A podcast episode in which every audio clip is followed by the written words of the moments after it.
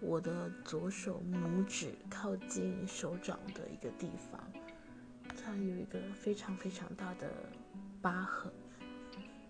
然后就是我记得我小学一年级，因为家里没有削铅笔机，然后我就用那个美工刀自己削铅笔，然后我就没有扎来，就是没有控制好那个力道，就啪，然后我就削到自己的手。